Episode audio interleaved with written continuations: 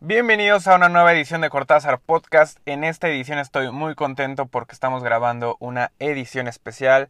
Esta serie de edición especial va a ser dedicada a temas de cultura pop, videojuegos, películas, etcétera, ya que este espacio de podcast yo lo he querido dedicar a dar mi opinión. Yo soy una persona a la que le encanta dar su opinión de todo, aunque no se la pregunten, y aquí estoy. Eh, Voy a hablar de temas de los que me encantan, como ya han sido el fútbol americano, eh, los deportes en general, y también la cultura pop, las películas, Marvel, Star Wars, los videojuegos, películas del cine en general, los Oscars, etc. Entonces estoy muy contento de que hoy iniciemos. Literal, literal, esta ha sido la única sección que me han pedido. Entonces, ya empezamos con esta sección. ¿Y qué más vamos a empezar hablando hoy que de WandaVision? La serie de WandaVision que se estrenó hace ya más de un mes en la plataforma de Disney Plus y que está dando de tanto de qué hablar. Esta es una, la serie, una continuación de lo que aconteció en Infinity War y Endgame. Y vamos a ver los sucesos por los, que, por los cuales Wanda está pasando después de la muerte de Visión y todo lo que ya sabemos. Entonces, sin más que empezar, gracias por sintonizarnos. Y no olviden antes que nada darnos follow en Instagram y Twitter, arroba Cortázar Podcast, y en mi Twitter personal, arroba Diego Garcort. Pues sin más, empecemos. Yo quiero empezar a hablar de WandaVision, ya que fue una serie que me encantó mucho. Realmente fue una serie que me sorprendió. Me gustó bastante el formato que, que tuvo. De hecho, yo la, la, la historia en la que está inspirada WandaVision, que es House of M, que es el momento en el que Wanda pierde el control de sus poderes y se vuelve una enemiga. Era una historia que yo quería ver, yo, yo decía que estaría genial que eso pasara y pues ya se está cumpliendo al menos en lo que va de serie, bueno, en lo que acabó la serie pues. Eh, inicia la serie parodiando a series como Hechizada o Dick Van Dyke, The Brady Bunch y por supuesto Malcolm en el medio. Entonces se me hizo bastante entretenido esa parte, bastante bastante diferente a lo que estamos acostumbrados al MCU, entonces fue bastante aplaudible. Yo sé que mucha gente luego decía que empezaba muy lenta y como que no lo estoy entendiendo, ¿qué es esto? Esto no es Marvel, no tiene acción, no tiene efectos, no sé, pero a mí me encantó porque realmente Marvel se ha caracterizado siempre por eso. Siempre ha sido una una serie de pasos para llegar al enfrentamiento final o a la conclusión final o a la problemática. Entonces, eso es lo que me gustó de WandaVision, que no te ponen de, de golpe, pues Wanda se volvió loca y Wanda ya creó una realidad y no, como que tú tienes que ir, aunque ya sabíamos más o menos, teníamos que ir indagando poco a poco las pistas que iban dejando, por qué pasaba eso, por qué ese personaje estaba ahí, por qué Wanda, estaba muy padre, a mí me gusta mucho eso, me recuerda mucho cuando empezó el, universo de Marvel, con las, los pequeños easter eggs que iban dejando en, por ejemplo, en Iron Man 1 o en Iron Man 2 que estaba el, el escudo de Capitán América ya arrumbado como que se veía, o en el mapa aparecía Wakanda, o en la escena post créditos de Iron Man 1 que era ah, este, la iniciativa Vengador, en la escena post créditos de Hulk que salía Tony Stark al final y diciendo que está todo conectado. Entonces ese tipo de cositas que no te sueltan ni golpe, a diferencia de lo que en su momento fue el universo DC. El universo cinematográfico de DC como que te soltó todo de golpe una película y eso por eso no me encanta. Me gusta más que te vayan dando las, las bases para que tú vayas indagando cómo van las cosas. Además de que a mí me gustó mucho esa parte porque de que empiece lento y de que te muestran la vida de Wanda y Visión en los suburbios de esta nueva realidad, porque te hacen encariñarte en el lugar en el que viven, en, el lugar de Wanda y, Visión juntos, la vida que tienen, la relación que tienen, como que te ponen las pautas para que tú te encariñes con ellos y al momento de que llegue la, conclusión final lo pierdas. Entonces, ahorita que, lo recuerdo, Viene alerta de spoiler, no la puse primero, pero evidentemente vamos a dar la opinión sobre la serie, vamos a hablar sobre el final. Entonces viene una alerta de spoiler porque si no lo han visto y les gusta escuchar este podcast, pues por favor vayan a ver la serie primero y luego ya vienen a escuchar aquí mi opinión porque pues vamos a hablar sobre el final de la serie. Entonces, les digo que me, me, encantó esa parte, esa parte en la que de repente no entendías por qué un avioncito estaba entrando de color, cuando toda la realidad era de blanco y negro, o por qué salió un avicultor de, de la alcantarilla y quién era él si no estaba propuesto y Wanda lo desapareció. O luego porque por la radio le hablaba, ya supimos que después era el agente Wong del de, FBI, pero hablando de la Wanda, por qué se comunican con ella, estaba muy era mucha la intriga, entonces eso, eso a mí me encantó del, del inicio de la serie. Yo creo que para mí la serie en general fue muy buena, me encantó mucho, le puedo tirar muchas flores a toda la serie y a todo el desarrollo. Mi crítica o mi opinión va respecto al final de la serie. El último capítulo que salió el día de hoy, que estamos grabando, y el día de hoy que se estrena, salió hoy a las 2 de la mañana. Es, es, mi crítica es directa a ese episodio porque fue el único que no me encantó. Era el desarrollo final de la serie y la verdad es que sí, yo fui esos fans que terminé decepcionado un poco. También no soy esos de los que hizo mil teorías y yo estaba súper hypeado. No, pero sí esperaba mucho, mucho más. Pues empecemos. Simplemente la película, la, la, pregunta sobre esta serie es el por qué. ¿Por qué Marvel sigue haciendo lo mismo? Vamos a entrar de lleno a hablar del capítulo, del capítulo final. ¿Y por qué Marvel? ¿Por qué teniendo la oportunidad de introducir Secret Invasion en Capitana Marvel, les quitas todo el peso a los Skrull y los vuelves unos tarados? ¿Por qué pudiendo realmente crear el multiverso que tanto piden en Spider-Man Far From Home cuando fue lo de lo de misterio y que viene otra realidad, lo vuelves un, un pelele mentiroso a misterio que era todo un cuento y que hizo creer a, bueno, en ese tiempo a Nick Fury siendo Talos y toda la realidad falsa y que terminó siendo todos enojados con Tony Stark, la misma historia de siempre, o sea, ¿por qué siguen sin salirse de su formato, sin arriesgarse? ¿Por qué pierden oportunidades tan grandes en películas que ya no se van a repetir y terminas tirando a la basura un gran storyline? Entonces, y pues le vuelve a hacer lo mismo ahora. ¿Por qué jugando con la posibilidad de juntar universos con los X-Men? Trayendo a Quicksilver de allá y lo conviertes en un PLLX sin relación alguna. No entiendo por qué. Yo creo que mi, mi problema es con eso. No tienen ni idea de lo emocionante que fue para mí ver a, a Ivan Peters del, siendo el Quicksilver de los X-Men. Aquí en, en WandaVision fue totalmente choqueante. Fue wow, me voló la cabeza porque dije, están arriesgando, está haciendo un Quicksilver. Dijeran, quieren traer a, a, Evan Peters para hacer un papel, pues pónganle otro papel. De hecho, jugaban con la posibilidad de que era Mephisto, que qué bueno que no era Mephisto. Ahorita les explico por qué Mephisto no era una posibilidad para mí. Pero, ¿por qué? ¿Por qué juegas con esa, con esa posibilidad de traer a los X-Men y después lo vuelves a alguien X y ya alguien increíble? No increíble de bueno, sino que alguien que no sea creíble en que realmente es alguien un personaje importante. Entonces no entiendo por qué, teniendo tantos directivos y tanta gente que le importa, deciden tirar a la basura ese storyline tan fácil. Entonces no, no fue lo, eso no fue para nada algo que me agradara de este, de este episodio. Luego, ¿para qué? Al final de la, de la serie tuvo, tuvo un buen encuentro, tuvo buena acción, estuvo muy interesante el problema con Agatha, que era eso sí era más que obvio que Agatha se iba a resultar siendo la villana o al menos la que tuviera el control sobre ciertas cosas detrás. Pero ¿para qué la dejan como héroe a Wanda al final? Haciendo una reflexión de lo que hizo que estaba mal al, al controlar a todas las personas de Westview y además teniendo que sacrificarse ella por, bueno, sacrificar la, su vida de sus hijos y visión, que insisto, nos la construyeron tan bien que todo mundo nos dolió cuando cuando vemos que tiene que sacrificar a Visión y tiene que sacrificar a sus hijos, porque te encariñas con ellos. Fueron simplemente ocho episodios, pero ya no los quieres perder. Ya no quieres perder esa realidad porque sabes lo que ha sufrido Wanda y sabes todas las, cosas que, que tiene como consecuencia los actos que han pasado en el pasado. Entonces, para la redundancia. Entonces, sí duele, sin embargo, se vuelve la heroína en su serie, se vuelve el final, ella arregla el propio problema que ella misma cometió sin embargo, al final de la escena postcréditos, la escena, escena final postcréditos, nos dicen que por parte Scarlet Witch está estudiando la magia negra del Darkhold, que es el libro de, hechicería obscura, tentando con la posibilidad de que se vuelva un villano. Entonces, es muy probable que Wanda sea la villana a vencer en Doctor Strange en The Multiverse of Madness.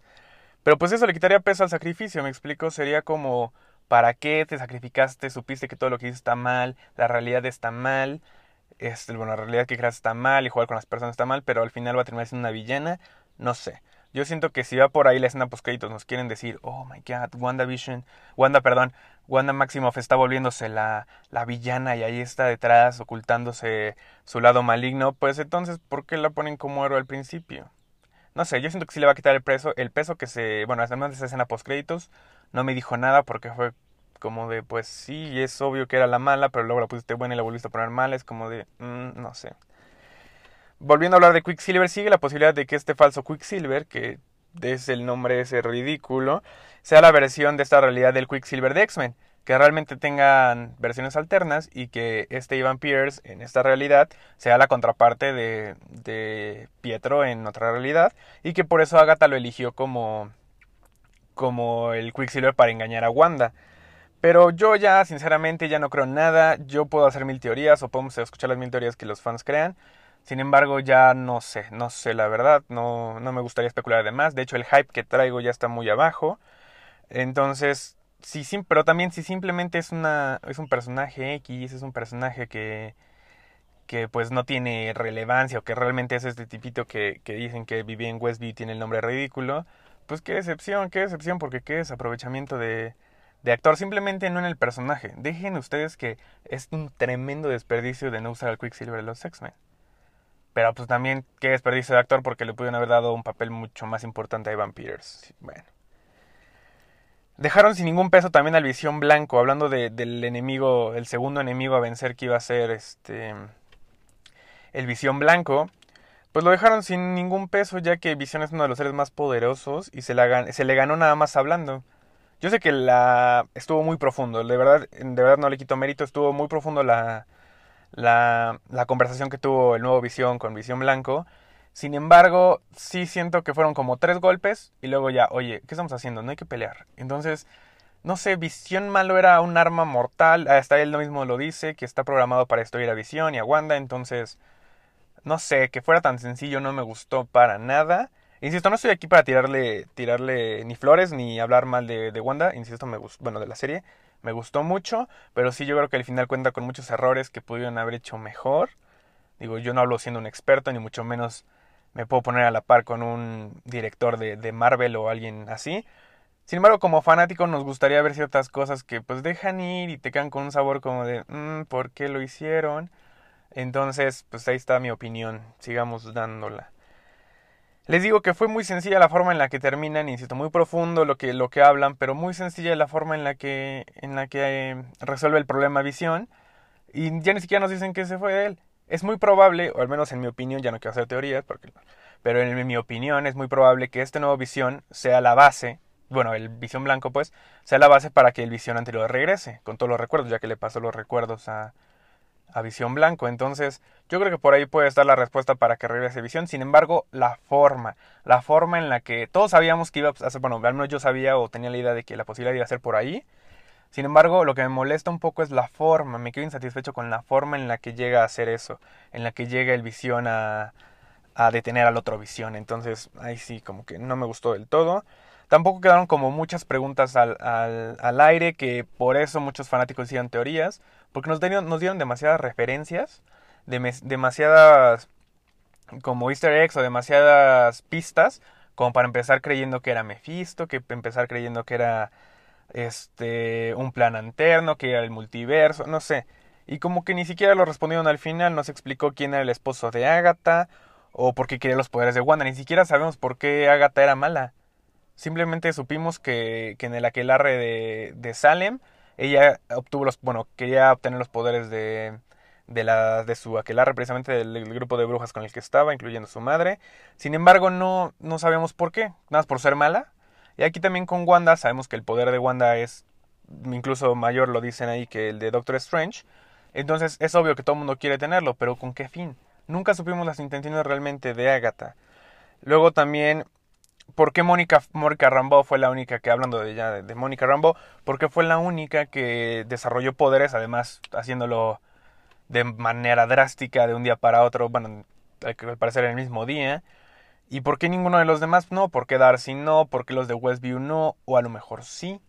A lo mejor sí también están afectados por el, por el gen y puede ser el inicio de los X-Men o puede ser que simplemente Marvel nada más nos quiso introducir a, a Mónica Rambeau como como la nueva, bueno, capitana que es Fotón. Y nada más, nos, dio un pretexto y ya no tiene dar explicaciones sobre lo demás de, de los demás habitantes de Westview. Entonces, no sé, también como que me quedo ahí como, ¿será para hacer teorías o será que nada más fue un pretexto? No sé. También Darcy, insisto, también debería tener los poderes porque entró a, estuvo en el, en el en la realidad de Wanda y pues no. Luego también quedaban muchas preguntas como de quién era el esposo de, de Agatha si realmente era este Quicksilver falso, o por qué trajeron a este Quicksilver.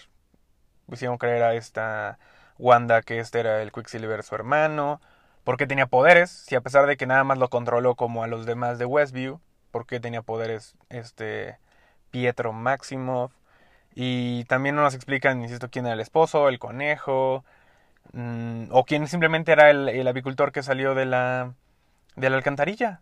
Nunca nos explican nada, tampoco nos explican quién era el, el famoso contacto de, de Wong, tampoco quién era el, el contacto de, de Mónica Rambeau, que era un ingeniero que iba a venir, que incluso pensamos que era el de la gente del FBI, que pensamos que iba a llegar a lo mejor del... porque hacen referencia al mundo cuántico, entonces a lo mejor pensamos en Ant-Man, no sé, no, como que se quedaron muy a medias en ese sentido. Volviendo ya al tema de Mephisto, ahora sí les explico.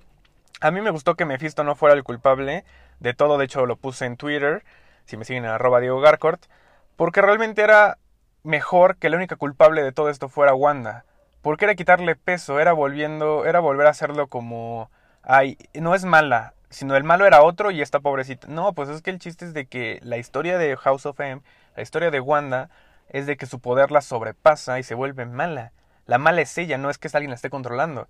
Aquí en este caso Agatha usó su influencia para controlarla y que sacara sus poderes. Sin embargo, la, la que la causante de crear esta realidad fue Wanda.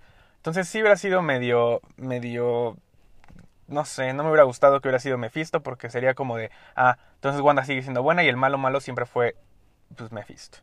Y mucho menos me hubiera gustado, perdón, que hubiera sido Mephisto Pietro disfrazado porque no, a mí sí me gustaba la, la posibilidad de que Mephisto fuera un, un personaje a lo mejor X, pero que Pietro sí fuera Pietro y pues no fue así.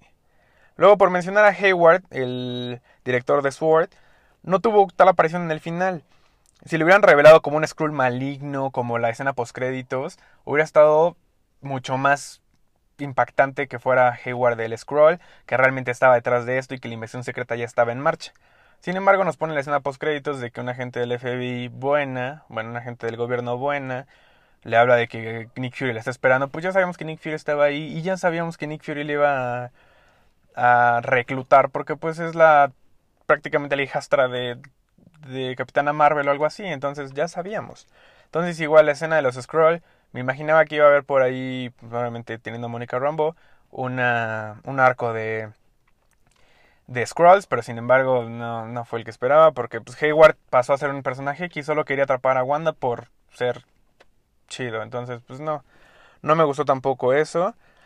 Y pues ya al final eso fue lo, que no me gustó, sin embargo, quiero repetir a los que están escuchando y no se vayan a enojar. Me gustó mucho la serie, me gusta mucho el universo de Marvel, evidentemente, y me gustó mucho el desarrollo que le dieron. La historia de WandaVision, la historia de House of M me encanta. Entonces, yo creo que todavía va a dar para mucho de qué hablar. Sin embargo, en otras películas, sin embargo, sí tengo un poco de miedo con las expectativas que tenemos, o al menos que yo tengo, muy altas en el sentido de que pues se vaya a revelar como la mala la mala Wanda que realmente crea un multiverso o que realmente simplemente sea un, un nombre para atraer y que al final te digan, no, no hubo multiverso, sino lo que mismo que pasó en Far From Home. O que vayan a echar a perder la gran posibilidad que tienen con Spider-Man 3, que es... Ya se me olvidó el nombre de Spider-Man 3. No Way Home. No me gustó tampoco el nombre. De No Way Home, en el que realmente no haya ningún Spider-Man alterno y solo sean ellos, como lo fue Far From Home. Far From Home para mí no es muy buena película en comparación con Homecoming. Entonces como que sí tiraron a la basura muchas posibilidades y tengo miedo de que vuelva a pasar. Entonces, ¿ustedes qué creen que siga? Este será el inicio de los X-Men. Como les comenté, que todos los de Westview sean afectados por, por el Gen X, creando como Monica Rambeau, que Monica Rambeau sea la primera mutante, o ni al caso. ¿Qué creen que habrá multiverso en Marvel? ¿Creen que sí se juegue con la posibilidad o simplemente sea un título igual que los que nos han dado anteriormente. ¿Solamente eran teorías o nada que ver? ¿Regresará Vision y los gemelos? Yo creo que sí, yo creo que Vision y los gemelos van a regresar. Yo creo que ahí podría jugar la, la escena post créditos en donde se ve que sus hijos le hablan a, a, Wanda, entonces tiene que rescatarlos de algún modo. Porque aunque estén en una realidad alterna, la que creó Wanda, ya existieron, ya existen, están en algún lado, entonces yo creo que los puedes traer de vuelta. Entonces yo creo que sí, ¿ustedes qué piensan? ¿Será alguien X este Quicksilver o realmente será un cameo X nada más? Solo fue como levantar las expectativas y ya. ¿O realmente será este el Quicksilver que pueda entrar de otro universo? O no sé, ¿qué, qué piensan ustedes de Quicksilver? Y pues bueno, me gustaría que esto lo dejaran en los comentarios, en las redes sociales, arroba Podcast en, en Twitter, en Instagram y también arroba Diego Garcort. Y pues bueno, yo digo que en mi conclusión es un gran, un gran, una gran serie, un gran proyecto, una, una gran aventura por aventureros. Vale la redundancia, pero realmente fue una aventura porque se arriesgaron a hacer algo diferente, algo que no habíamos visto, eh, parodiar series, hacer una sitcom de, un tema tan profundo, porque era un tema muy cruel, muy fuerte, que es el regresar a la vida de alguien que has perdido. Entonces, yo creo que me, me, encantó mucho la serie, yo creo que fue un gran acierto de parte de Marvel, sin embargo, el final yo creo que, como siempre, tienen ese paso para arriesgarse, para ir más lejos y para poner las bases de un universo más grande como lo es Secret Invasion o, o aquí el multiverso y les faltaron las ganas, como que dijeron no tenemos todavía los personajes seguros, no todavía no sabemos qué hacer o no sé, pues mejor no. Entonces yo creo que eso sí les faltó y eso no me gustó. Tenían grandes oportunidades, las aprovecharon ambas. Insisto, como les digo, Secret Invasion también es una de las de las líneas este, de continuidad que más me hubiera gustado que siguieran. De hecho, yo juraba que después de Endgame Infinity War todo se iba a dedicar a, Secret Invasion y ya me dijeron, bueno, ya anunciaron que simplemente va a ser una serie, igual como de Disney Plus, la Invasión Secreta. Cuando lo padre que me hubiera gustado hubiera sido que en toda la saga nueva que viene, toda esta fase 4 que viene siendo, todas las películas estuvieran infestadas de Skrulls, pero pues bueno, creo que no será así. Entonces, si les soy sincero, tenía un hype impresionante desde que empezó WandaVision hasta ayer. Y ya que vi el final, sí me quedé con un sabor agridulce, como que no, no me encantó que, que, se cerrara la posibilidad del multiverso, al menos ahora. Entonces, pues hay que esperar que viene. Me gustaría saber ustedes qué opinan. Por favor, no dejen de escribirnos en nuestras redes sociales. Por favor, realmente me interesa muchísimo lo que ustedes opinan y que me digan, no, Diego, estás mal tú en esto, no me gustó lo que estás diciendo, a mí me encantó WandaVision por esto, y en fin, dentro de todos los temas. Esta serie que de episodios de edición especial del podcast van a venir más recurrentes, viene en un futuro, pues ya se va a estrenar el siguiente, en las siguientes semanas, Falcon and the Winter Soldier, también va a venir este Justice League, el Snyder Cut, entonces va a venir muchísimo de qué más hablar. Y pues espero les guste, espero los, los sintonicen, nos sigan escuchando, por favor no dejen de seguirnos. Y pues nada, aquí estaremos siguiendo dando nuestra opinión. Y pues espero que ustedes me den la suya en nuestras redes sociales. Y pues muchas gracias por sintonizarnos. Nos vemos en la próxima.